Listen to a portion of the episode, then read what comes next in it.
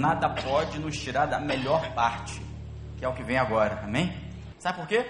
Porque a gente vai falar da forma mais interessante pela qual Deus pode usar as nossas mãos, os nossos pés e a nossa voz.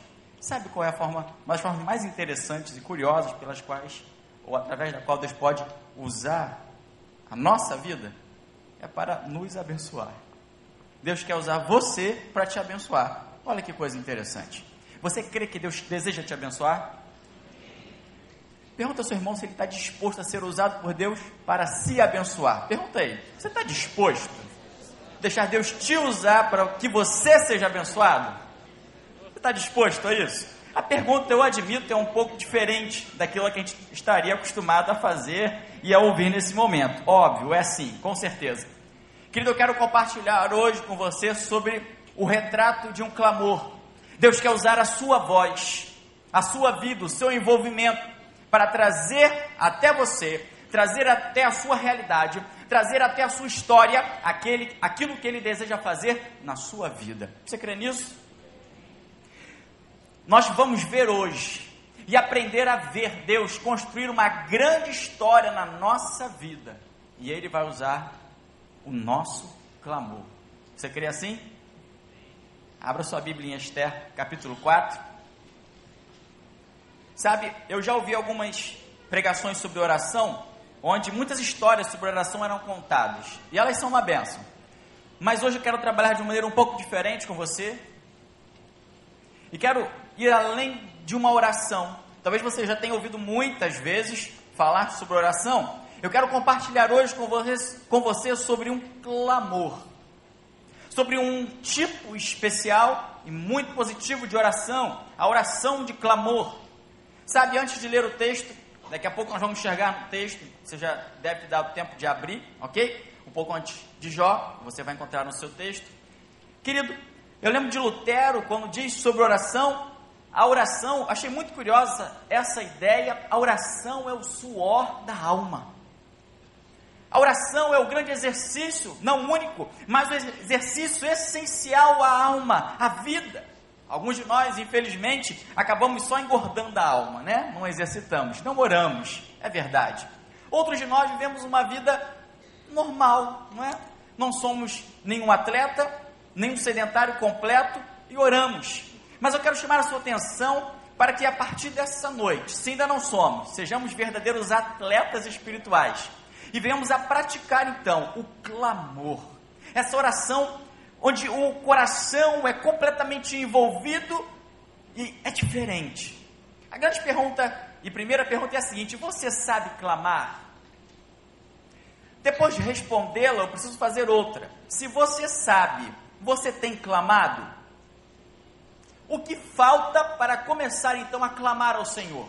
Se Deus quer usar a sua vida para clamar e alcançar resultados, bênçãos sobre você, coisas que você deseja, por que será que não clamamos como deveríamos clamar?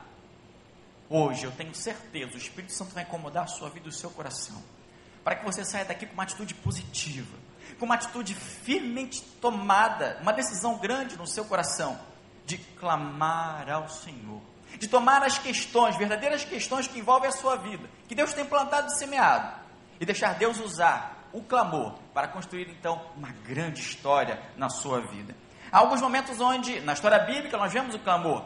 Vemos, por exemplo, lá em 2 Reis, mas também testificado em Isaías 37, quando o povo, o Senaqueribe, ele então ameaça a invasão e Ezequias, o rei do povo de Deus, fica desesperado com aquela ameaça e se traveste toda uma realidade de clamor. Daqui a pouco vamos falar sobre isso, sobre como é esse clamor, e ele vai até Isaías.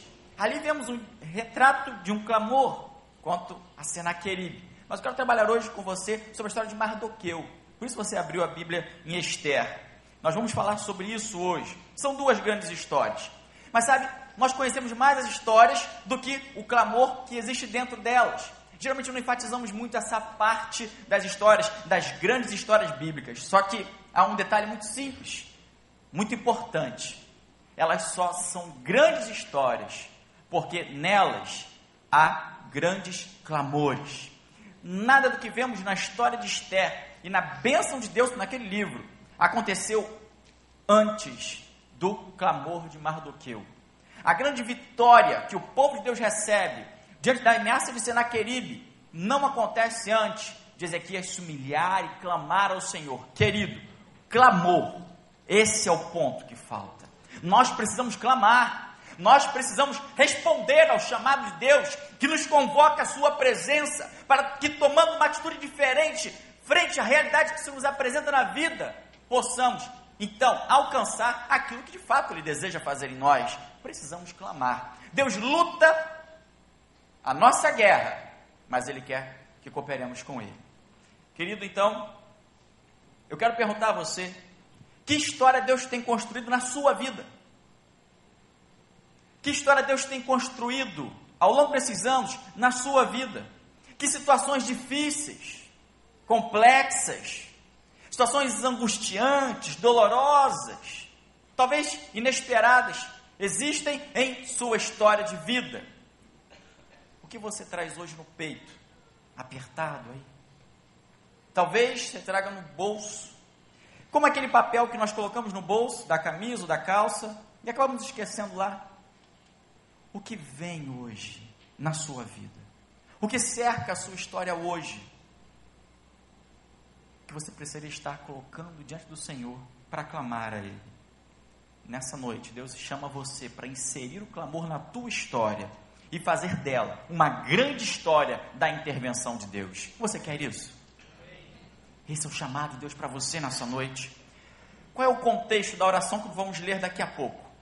O contexto é o seguinte: Amã, um grande oficial do rei, ele oferece ao rei nada menos do que 350 mil quilos de prata, 10 mil talentos, 350 mil quilos de prata, para que o rei aceitasse destruir o povo judeu. Que oferta era essa? O rei dispensa essa oferta, era um homem justo, mas autoriza o assassinato do povo, porque o argumento que Amã traz é um argumento muito forte. Ele diz: olha, esse povo que precisamos destruir não obedecem às ordens do rei. O rei então se vê, ok, destrua-os. Faça como te aprover, Amã. Por que Amã tinha esse ódio? Porque Mardoqueu, que o conhecia, não se prostrava diante dele. Mardoqueu não prestava reverência, verdadeira adoração a Amã, era o que Amã desejava. Então, descobrindo que era judeu, decide então matar todo o povo judeu. É nesse momento, quando Mardoqueu descobre aquela, aquela situação, talvez, talvez, com uma grande culpa no coração, mas com certeza, com uma grande aflição, ele e todo o seu povo seriam destruídos pelo decreto real. Todos no império se voltariam contra eles, contra o povo judeu, e os destruiriam. É aí que surge o clamor que vamos ler agora. Ele está lá em Esther 4, do 1 ao 3, você já deve ter aberto. Está um pouco antes de Jó, se você ainda não achou, ok? Esther capítulo 4, a partir do versículo 1, vou estar lendo até o versículo número 3, diz assim: Quando Mardoqueu soube de tudo o que tinha acontecido, rasgou as vestes, vestiu-se de pano de saco, cobriu-se de cinza e saiu pela cidade, chorando amargamente em alta voz. Foi até a porta do palácio real, mas não entrou, porque ninguém vestido de pano de saco tinha permissão de entrar. Versículo 3: Em cada província onde chegou o decreto com ordem do rei, houve grande pranto entre os judeus, com jejum, choro e lamento muitos se deitavam em pano de saco e em cinza. Querido, não há homem que orando de todo o coração não aprenda alguma coisa. A oração tem um papel pedagógico, primeiro em nosso próprio coração. Se queremos ser essa pessoa que responde ao chamado de Deus e clama de fato, como convém, precisamos estar abertos para aprender algumas lições, preciosas lições, a partir deste caso bíblico a partir deste clamor, a partir da vida de Mardoqueu, do que ele fez e como o povo também, junto com ele, respondeu àquela situação. Vamos caminhar. O primeiro a mudar precisa ser necessariamente eu mesmo. Para clamar e construir, ser canal de Deus, não é? Ver Deus construir uma grande história na tua vida, querido, em primeiro lugar você precisa conhecer a realidade que cerca a sua vida. Conheça a realidade que te cerca. Talvez não tenham, você não tenha ouvido ainda sobre o clamor em relação a isso, não é? Talvez a gente já pense no clamor como aquela situação onde estamos prostrados, clamando, implorando, rogando, erguendo a nossa voz ao alto, mas o clamor começa um segundo antes, ou algum tempo antes do ajoelhar de fato. Nós precisamos conhecer a nossa realidade. Veja que o texto começa lá no, no versículo 1, quando Mardoqueu soube de tudo o que tinha acontecido.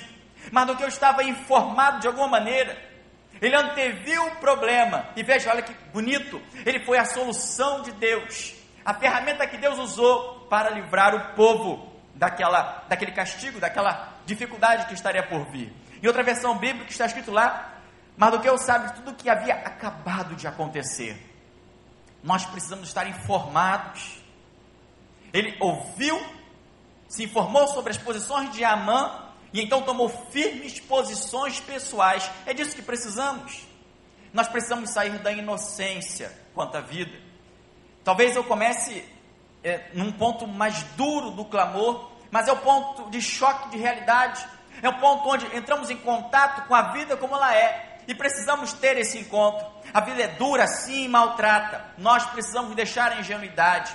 Deus nos salvará, Deus nos protegerá de todo mal, mas nós precisamos ser homens e mulheres adultos, para olhar os problemas olho no olho, enfrentando, clamar ao Deus do céu, que aí sim nos livrará. Precisamos ter essa maturidade, até porque alguém já disse: a coruja, quando olha para o céu, não está em busca de oração, e sim da presa. Precisamos refinar o nosso olhar para a realidade. É claro que se o meu inimigo é alguém físico, eu preciso amá-lo. Desculpe o termo, mas eu preciso estar acordado, porque ele pode comer minha carne. Há um leão feroz rugindo para atacar e despedaçar. Nós ouvimos isso da Bíblia, mas parece que não entramos na realidade. Ele, esse leão, não quer me matar logo. Não, não quer. Mas ele quer tirar meu olho direito, como diz a narrativa bíblica. O olho que me ajuda a olhar por cima do escudo. E é o olho que eu uso para que na formação de defesa possa contra-atacar com as lanças. Ele quer tirar a tua habilidade de lutar. Ele quer amarrar você e tem amarrado muitos de nós, nos impedindo de clamar na mente, na atitude de clamar. Precisamos abrir os olhos, porque o mal, o mal sempre se alastra. É uma tendência da malignidade, o alastramento. Toda doença, por mais simples que seja, não tratada, tem de evoluir. Você sabe dessa realidade? Se a violência começa, ela precisa ser combatida, senão ela se espalha. E assim é toda a perspectiva do mal. Nós precisamos ler, talvez, talvez antenarmos com o mundo, ficar alerta aos sinais que começam na sua casa, na sua vizinhança, que estão estampados nos jornais, talvez, ficar ligado na linguagem do adolescente, ficar esperto, ficar em guarda. Isso é vigiar. Por isso a vigilância está tão associada no discurso de Jesus à prática da oração, porque a vigilância dá para você o sentido espiritual das coisas que cercam você, ela faz você estar antenado com a realidade e ela vai te mostrando as verdadeiras causas de clamor que estão à sua volta. Vigiar, lembra da torre de vigia que ficava em volta da cidade? Lembrar da figura nos ajuda a pensar e entender o que significa vigiar, olhar ao longe. O vigilante não podia dormir, tampouco relaxar, precisava ficar atento à realidade à volta dele, suspeitar do menor movimento ao longe. Ele era o responsável por avisar toda a cidade. Ele precisava ficar fixamente olhando para o horizonte. O contexto, querido, sempre vai nos ajudar a orar e a clamar. O mundo, acredite nisso, lembre disso, sobretudo, você sabe disso. O mundo está repleto de causas pelas quais orar. Nós somos chamados por Deus para nos envolver com essas causas. E o primeiro grande envolvimento que podemos ter é justamente o clamor repleto de causas dignas de clamor, mas não só o mundo, mas na minha vida, na minha família, isso não é diferente. Na minha comunidade, precisamos do olhar do Senhor. Eu quero convidar você a fechar os olhos por 30 segundos. 30 segundos. E pensar sem dormir. Se você for dormir, você fica em pé, tá bom? Ok? Ninguém vai ver, todo mundo de olho fechado, né? Mas feche seus olhos, é um convite e pense pelo que você poderia estar clamando a Deus nesse momento. Que história Deus poderia estar construindo nesta terra através da sua vida? Talvez uma história na vida da sua própria família, dentro da sua casa, talvez entre os seus parentes, talvez entre os seus vizinhos, lá no condomínio onde você mora, talvez no seu bairro, no seu trabalho. Que causas dignas de clamor existem na sua vida? Se você tivesse um sonho nessa noite, imagine isso. Deus se apresenta a você um sonho e pergunta a você, filho, peça, oferece para você uma oportunidade, peça a mudança que desejar, eu vou dá-la para você. Eu vou dar essa mudança para você. O que você pediria neste sonho, Senhor? Qual é o seu grande desejo? Qual é a grande questão que envolve o seu coração hoje? Pode abrir os seus olhos, muito obrigado por me acompanhar. Eu quero perguntar a você: você já está clamando por isso? Você já está profundamente envolvido nessa questão? Esse é o chamado de Deus. Deus nos chama para clamar. Precisamos clamar. Querido, precisamos conhecer a realidade que nos cerca. Mas, se nós queremos ver Deus construir uma grande história na nossa vida, nós, em segundo lugar, além de conhecer a realidade que nos cerca, também precisamos nos libertar para emoções intensas. Eu vejo, isso tem muito a ver com a minha história também, talvez por isso o meu olhar seja mais, mais refinado para isso. Muitos de nós, muitos de nós, muito racionais. A razão é uma bênção, mas nós não podemos deixar o outro lado da vida. Você não é constituído apenas um ser racional. Você tem emoções, você precisa se envolver. Você precisa ser intenso. Já ouviu falar aquele termo apaixonado? Não é, não estou é, me referindo aos casais simplesmente, mas alguém apaixonado pela vida, alguém apaixonado pelo que faz. Essa pessoa apaixonada, intensa, ela faz muito mais diferença do que aquela insensível ao mundo que está à volta dela. Nós precisamos, para clamar como convém ao Senhor, nos envolver intensamente com os nossos sentimentos, nossas emoções. Nós precisamos nos libertar para isso. Quando Mardoqueu ouve aquilo, olha a primeira atitude dele, olha o que tinha ali, ele rasga as suas vestes. É claro, era uma, uma, uma demonstração exterior, mas é uma demonstração exterior de algo que havia no seu coração. A prática de rasgar as roupas na Bíblia ou nas culturas orientais mostrava emoções muito fortes. É isso que precisamos trazer para a nossa realidade. Geralmente era uma angústia, algo que apertava o coração, uma tristeza, talvez um remorso, mas sem dúvida uma indignação move Mardoqueu naquele momento, inconformismo, dizendo: Senhor, Senhor, livra-nos do mal. Precisamos então praticar essas emoções dentro do nosso coração, e isso nós vemos na realidade bíblica por muitos e muitos textos, no Antigo Testamento, no Novo Testamento, era a prática dele. Por exemplo, como os naquele caso que eu contei de Senaqueribe, quando os oficiais de Judá é, ouvem a notícia, eles ficam perturbados com as ameaças dos assírios, então eles vão ao rei já com as roupas rasgadas. Rei, olha que situação estamos. E assim, atravessa a história bíblica. Eu lembro, por exemplo, de Esdras, numa época muito próxima da época de Esther, sentimentos de vergonha, de remorso, quando ele sabe do povo que se casou indevidamente, segundo padrões que não eram do Senhor, eles fazem da mesma maneira. Esdras rasga as vestes para orar ao Senhor. É óbvio que Deus não olha as vestes rasgadas, querido, mas elas refletiam os sentimentos, a angústia, o arrependimento. Deus fala lá em Joel 2,12, num livro que fala muito de castigo, Ainda assim, agora mesmo, diz o Senhor: convertei-vos a mim de todo o vosso coração, com o envolvimento de todo o seu ser. Isso com jejuns, com choro e com pranto. Diz lá o texto, muito linda essa referência, precisa ficar no nosso coração. Diz lá: rasgai o vosso coração e não as vossas vestes, e convertei-vos ao Senhor, o vosso Deus. Deus está condenando a prática da forte emoção? Não. O que Deus condena ali é a exteriorização de algo que não está no coração, não vai por dentro. Então, querido, você precisa clamar completamente envolvido com a sua questão. Motivos eu tenho certeza não faltam. Sabe por quê? Porque você é gente como eu. Você está vivendo num mundo decaído, triste, mal como eu estou. Nós, eu e você, temos sim muitos motivos de clamor, muitos chamados de Deus para nos envolvermos com Ele na construção de lindas histórias que começam dentro da nossa casa.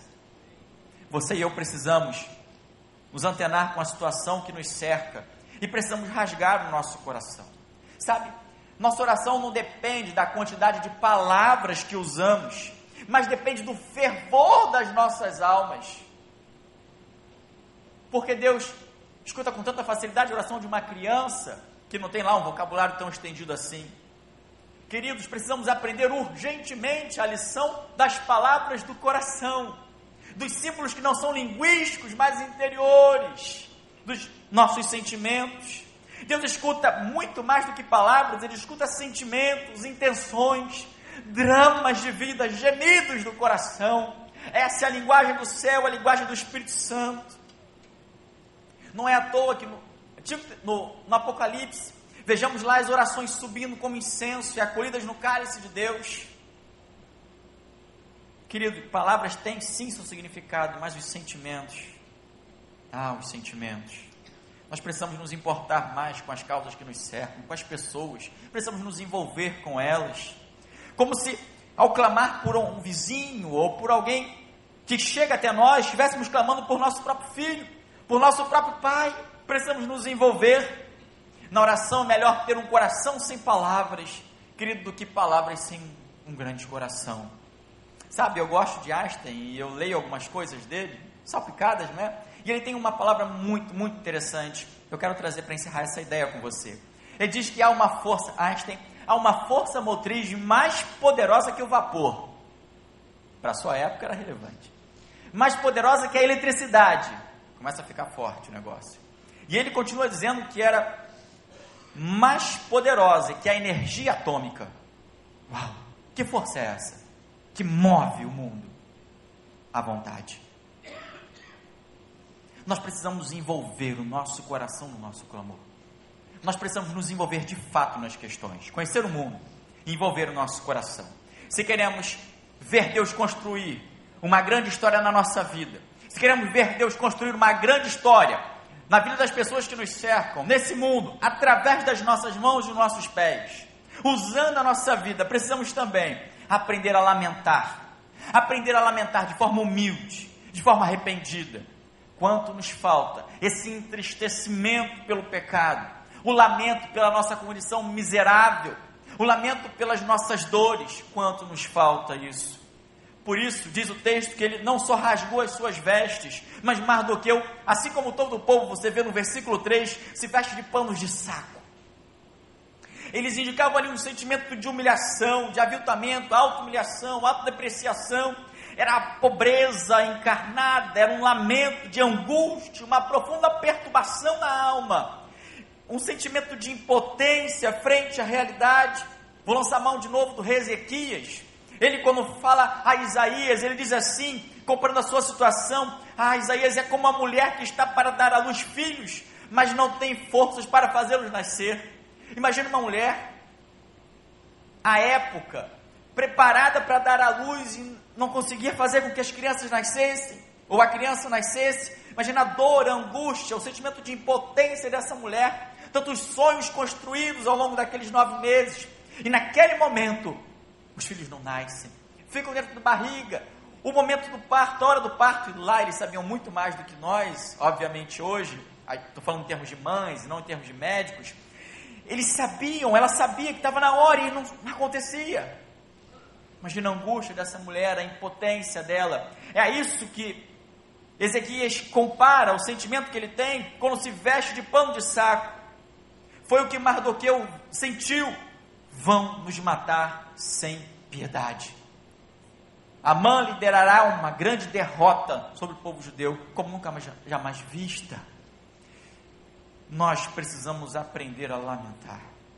Lamentar não é um problema, não. Reclamar da vida que nós recebemos é um problema. Mas lamentar é entristecer-se. É uma expressão de pesar, de mágoa em face do infortúnio. É um pranto, uma queixa, um gemido. Pão de saco era uma fazenda grosseira, de pelo de cabra, geralmente escura, que indicava todo esse sentimento que estamos comentando. Era barato, era durável, muito usado. Eles comunicavam através desse pano as suas emoções, as ati suas atitudes às outras pessoas.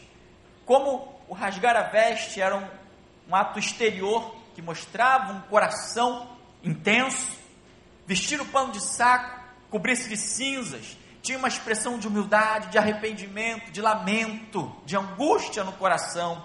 Precisamos nos angustiar com as questões. Precisamos nos envolver com elas a ponto disso fazer o nosso coração doer, fazer o nosso coração chorar, das questões, grandes questões da humanidade, as questões que são mais simples e corriqueiras. Parece que muitas vezes nos acostumamos com o mal, simplesmente porque ele se repete à nossa volta. Nos acostumamos com o mal, muitas vezes dentro da nossa casa. Executivos se acostumam com o mal na empresa, como se acostumam com uma perda mínima. Queridos, nós precisamos identificar o mal e lutar contra ele, nos angustiar por isso. Obviamente, o pano de saco, muitos imaginamos um, um alguém se vestido de saco por completo, né? E, geralmente não era isso que acontecia, era um saiote, um pano mais apegado à pele simplesmente, ou uma faixa, embora o vestir-se de pano saco também existisse na época, mas era uma forma simbólica. Precisamos entender isso. Precisamos entender esse símbolo de arrependimento do discurso profético. Nós vemos lá o povo de Nínive, quando Jonas prega a mensagem de arrependimento, eles vestem os animais de pano de saco, tamanho arrependimento de toda aquela nação. Aliás, era uma prática comum nos povos do Antigo Oriente também. Nós vemos isso no povo de Damasco, Moabe, Amon, Tiro e em Nínive, como eu acabei de dizer. Nós precisamos resgatar a arte perdida de lamentar as nossas dores não é resmungar, não é reclamar, é olhar para o céu e dizer: Senhor, eu percebo que a situação não está fácil e eu vou clamar a Ti, porque eu sei que o Senhor pode resolver a minha situação. Você crê nisso? Você crê que Deus pode resolver essas angústias, essas dores que per estão perpetuadas à sua volta? Você acredita nisso? Nós precisamos nos envolver com elas e clamar ao Senhor, porque Ele tem a resposta pronta em sua boca. Diz para o seu irmão, sacode ele da cadeira, fala: acorda, querido. Deus tem resposta para a sua vida. Acorda ele, deixa ele dormir, não. Vê o olho dele arregalado. Fala, querido, acorda. Nós precisamos nos envolver, precisamos entender o contexto, ser intensos. Nós precisamos nos angustiar com essas questões. Há solução sim para a sua causa. Não importa quantos anos ela está sobre a sua vida. O convite do Espírito Santo para você nessa noite é: clama a mim clama a mim, clama a mim.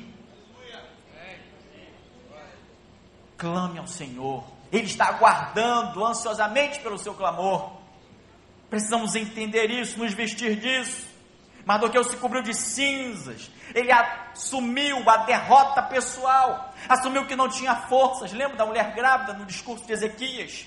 Ele assume então e se envolve com aquela realidade vergonhosa. O homem colocava cinzas sobre a cabeça. Ele dizia: Olha, realmente eu tenho vergonha da minha situação. Ele vestia então com aquele ato a roupa figurada da miséria. Nada faz com que eu mereça a tua intervenção, Senhor, era o que se dizia. Mas livra-me, Deus, livra-me do mal. Eu sei que eu não mereço, Senhor, mas livra-me do mal era o grito daquele coração. Há momentos, queridos, nos quais, seja qual for a posição do corpo, a alma está de joelhos. São os momentos de cinza, os momentos de profunda auto-humilhação, de arrependimento, de clamor ao Senhor. As cinzas lembravam que em si mesmo não tínhamos valor, era comparado à poeira, não é essa ideia de poeira. Com a cinza ele dizia que era de alguma maneira nojento, miserável, tinha vergonha da própria realidade e tinha um coração contrito. Aliás, você sabe, texto bíblico diz: a um coração quebrantado e contrito tu não desprezarás, Senhor. É isso. Precisamos aprender a lamentar a nossa condição de forma humilde e arrependida. Contrição é o que Deus espera de nós. Sabe? A oração ela, ela muda assim muita coisa no, na realidade à nossa volta. Mas a primeira das mudanças, Kierkegaard falou de maneira muito própria, a função da oração é primeiro influenciar, não é primeiro influenciar Deus, mas especialmente mudar a natureza daquele que ora. Você é o primeiro a ser transformado para clamar ao Senhor. Eu quero viver uma vida, eu quero convidar você a ter essa mesma intenção. Como o grande avivalista George Whitfield, ele dizia: Tenho passado dias e até semanas prostrado ao chão, orando silenciosamente ou em voz alta. Dias, semanas prostrado. Querido, precisamos ter isso no nosso coração. Precisamos mudar a nossa realidade e gemer diante das angústias que estão à nossa volta, clamando porque Deus quer intervir. Precisamos acordar. E talvez aí, chorar seja mais natural. Talvez assim, demos o quarto passo. Se você olhar o lamento de Mardoqueu, é muito significativo. Ele saiu gritando, chorando, rasgando o coração para quem quisesse ouvi-lo. É o que diz o texto. A Bíblia fala, no, texto da NVI, que ele sai chorando amargamente. Em outra versão, ele diz que ele encheu a cidade com os seus gritos de dor. Precisamos resgatar esse envolvimento e aí sim aprenderemos a chorar. Nós até podemos ser intensos sem nos envolver, de maneira inconsciente, talvez teatralizar a situação, mas com o coração puro, nós não poderemos chorar sem nos envolver.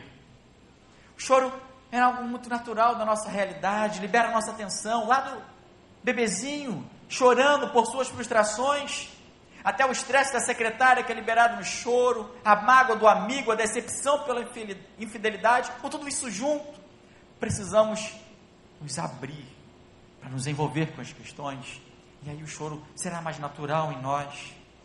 O choro, ele é anterior até à fala, dizem os estudiosos, ele nasce com a intenção de comunicar sentimentos muito mais abstratos, que não podiam ser expressos com uma linguagem ainda muito rudimentar do ser humano.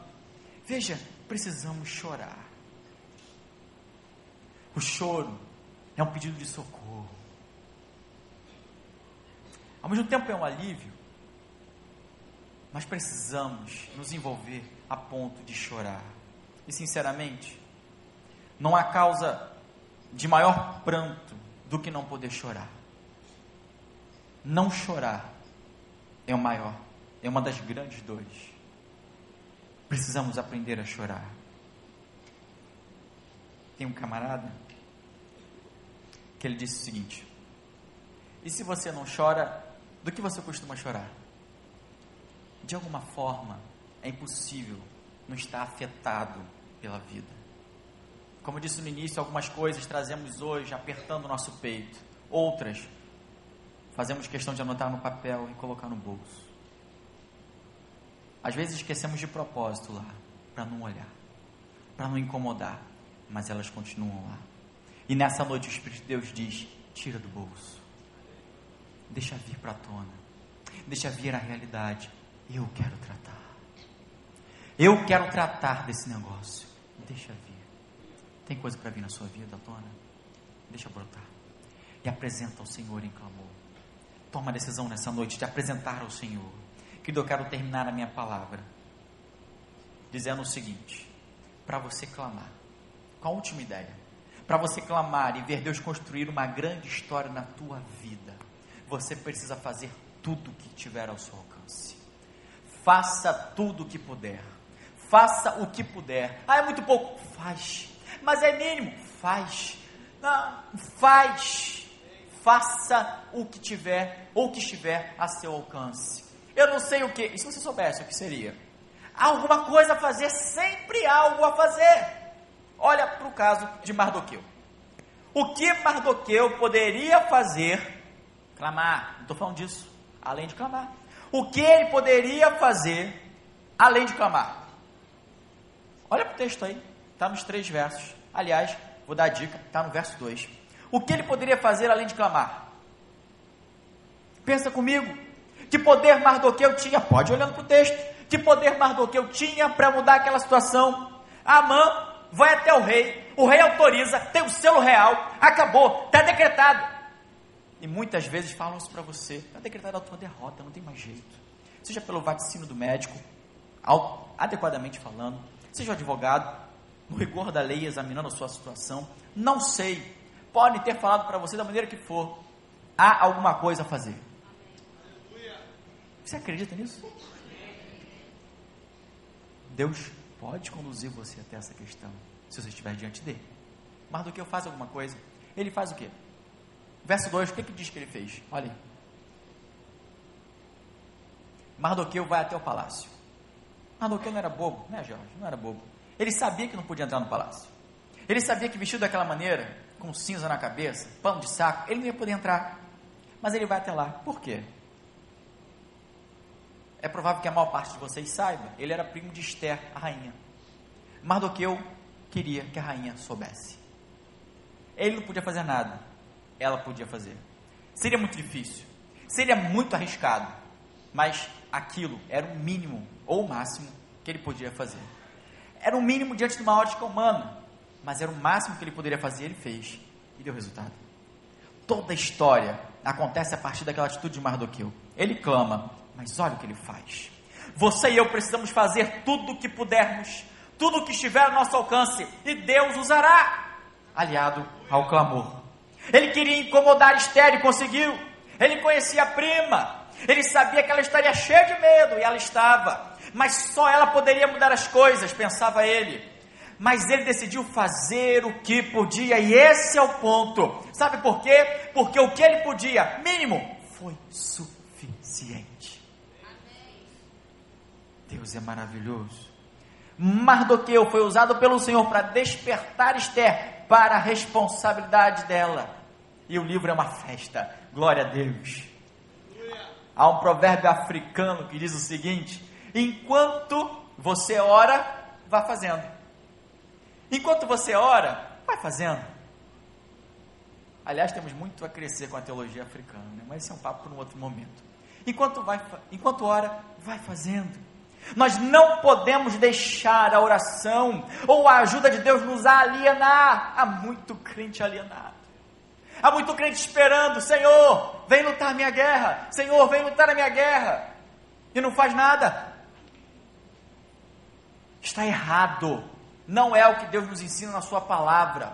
Ele, a palavra mostra um Deus que se move, um Deus que luta ao teu favor, amém? amém? Um Deus que faz coisas maravilhosas e grandiosas na terra. Contudo, um Deus que age esperando a nossa cooperação com Ele. Faça tudo o que puder faça o que estiver ao seu alcance. Aliás, essa é velha, né? Oração já inclui a palavra ação. Então, enquanto ora, vá fazendo. Você pode mais do que imagina. Eu tenho visto pessoas darem a volta por cima quando percebem que podem assumir mais responsabilidade por sua própria vida. Eu tenho visto. É verdade. Sabe, a um Paulo Mantegazza, é um neurologista, acho que é interessante isso, neurologista e antropólogo, ok? Ele disse o seguinte: o fatalismo é sempre, o fatalismo assim, vai acontecer de qualquer maneira, ok? Em resumo, né, bem simples. O fatalismo é sempre uma doença do pensamento ou uma fraqueza da vontade. Ou seja, arregaça as mangas e vai à luta.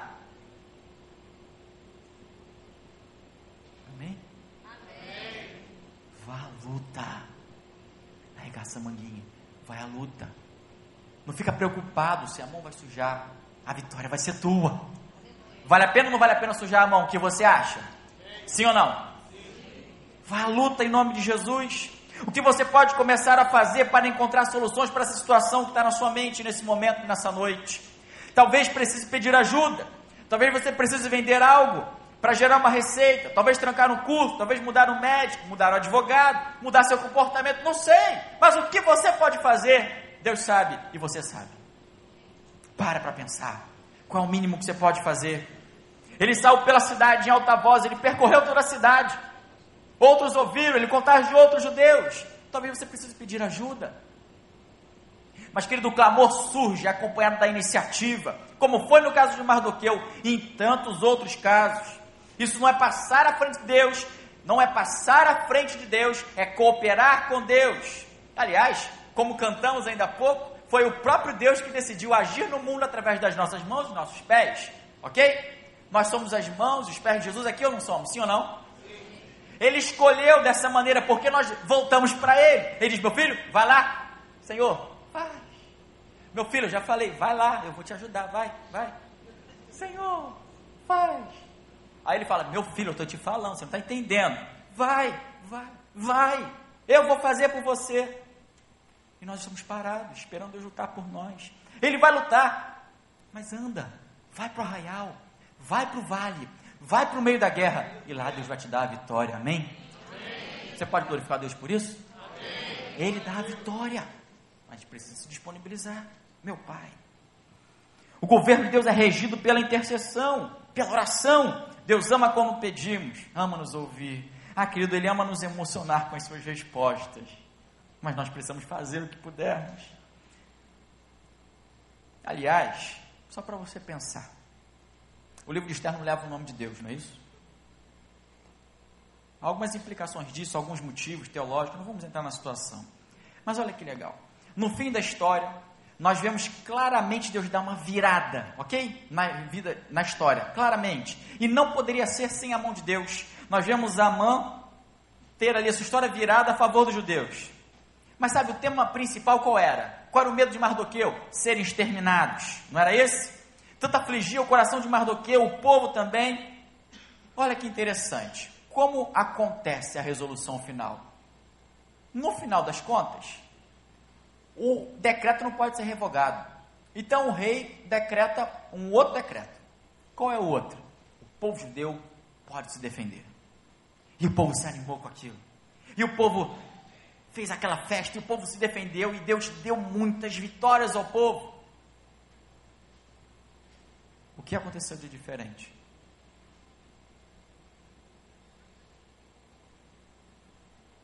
O rei falou: vocês podem se defender. Nós podemos fazer muito mais do que nós imaginamos. Você está entendendo? Nós estamos parados clamando, parados desesperados. Deus fala: meu filho, vai eu vou usar as suas mãos. Nós precisamos clamar mais e fazer mais. Sabe, na Bíblia eu vejo muitos clamores sendo respondidos. Será que realmente nós podemos ou devemos ficar simplesmente orando no nosso silêncio? Eu acho que não. Eu acho que a Bíblia continua tendo razão e nos chamando para clamar, para nos envolver com esse negócio. Quero convidar você a ficar de pé, eu quero caminhar com você. Quero orar com você nessa noite, porque eu não preciso tanto assim orar por você.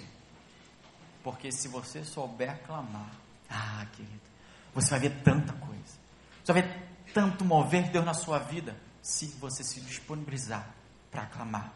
Sabe, o rei aceita ouvir Esther. A mãe é obrigada a honrar Mardoqueu. Olha só, Esther pede a revogação do edito e o rei dá. O Amã, ah, ele é enforcado na forca que preparou para Mardoqueu. E os judeus, como eu disse para você, são vitoriosos em todo o reino. Sabe, lá no princípio a gente conversou. E eu perguntei a você: você sabe como clamar? Talvez você nunca tivesse escutado uma palavra como essa. Então, aqui, você sabe que você sabe. Minha pergunta para você nessa noite é a seguinte: você tem clamado? Se sim, glória a Deus. Você pode clamar mais do que tem clamado, foi desafiado hoje. Amém. Agora você entendeu que precisa começar um, um estilo cristão diferente a partir de hoje? Feche seus olhos. Você entendeu que precisa clamar a partir de hoje? Ser uma pessoa diferente? Uma pessoa cheia de energia pela vida, uma pessoa que se envolve com as questões que há em sua volta, que se emociona, que fica angustiada com as questões e coloca para o Senhor. Você entendeu que precisa aprender a lamentar, se humilhar, se arrepender, se envolver, talvez aprender a chorar. talvez fazer mais. O que falta para você tomar a decisão hoje de começar a clamar? Eu tenho certeza que Deus quer construir uma história na sua vida através do seu clamor. Minha pergunta para você é bem direta nessa noite. O que você traz no coração? Que situações difíceis, complexas, talvez angustiantes, estejam aí apertando o seu peito, causando dor em você, talvez tenham tomado a sua vida de assalto, chegaram de maneira inesperada, estão aí diante de você. O que está no seu peito hoje apertando? O que está no seu bolso, aquele papelzinho esquecido? E Deus hoje trouxe à tona, trouxe a sua mente, trouxe para a sua visão. Deus te chama para inserir então um clamor na tua história e fazer da tua história a história da intervenção de Deus. Você quer clamar? Meu chamado é simples. Você quer se derramar, quer clamar? Eu quero clamar com você. Vem aqui à frente. Vai ser uma decisão assim. Você vai dizer assim: Ó oh, Senhor, eu quero tomar uma decisão diferente hoje. Eu quero começar a ser essa pessoa que clama. Eu quero tomar a vida dessa maneira. Eu quero, tendo entendido aquilo que o Senhor tem para mim, eu quero clamar. Eu quero mudar meu estilo de cristianismo. Talvez Deus tenha trazido um clamor à sua mente. Você quer clamar conosco. A minha intenção, eu queria que é do Espírito Santo nessa noite, transformar esse momento, um momento de clamor Talvez algo adormecido na sua vida que você entenda que precisa clamar. Venha, vamos clamar juntos. Se o Espírito Santo tocou no coração, sensibilizou você, vamos orar juntos. Diante de ti, abro meu coração, meu clamor,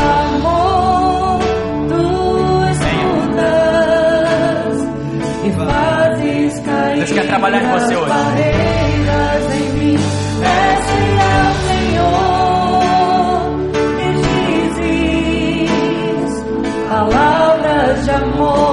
Deixa o Espírito trabalhar, venha. Vamos clamar juntos. Você entende que precisa ser mais decidido, ter mais atitude na sua vida? Eu quero orar por você. Olha para Deus despertar isso na sua vida. Venha, vamos orar.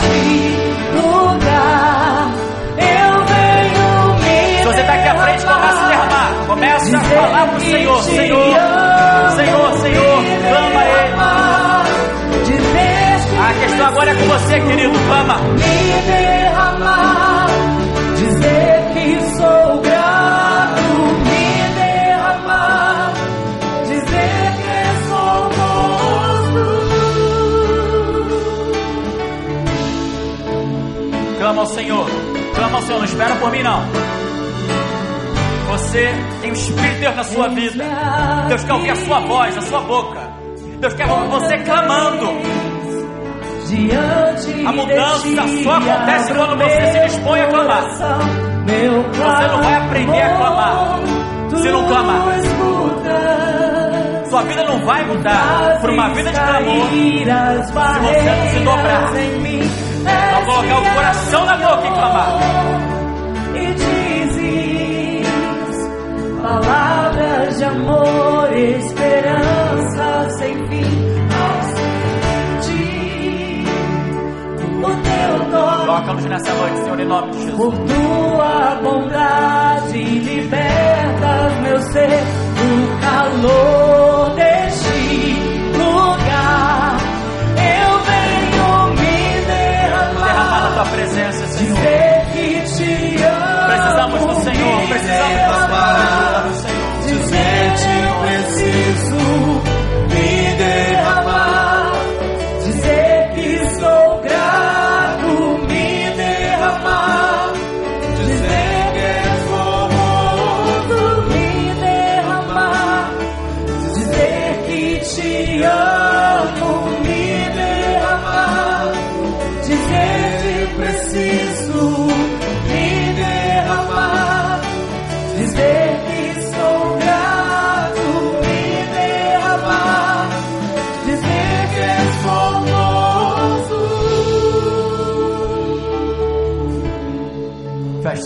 Você está no banco, se você ficou aí no seu banco, estenda as mãos para cá.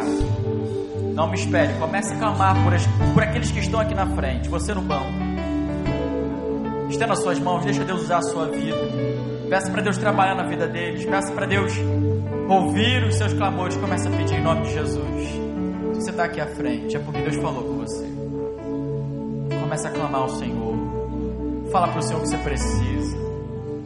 Se você não começar a falar, a coisa não acontece, querido. Fala que Deus enche tua boca. O Espírito Santo te ajuda quando você não sabe como orar. Você precisa se envolver com a questão. Você precisa colocar no teu coração nisso. Deus, nós estamos diante de Ti. Senhor, o Senhor hoje nos trouxe uma palavra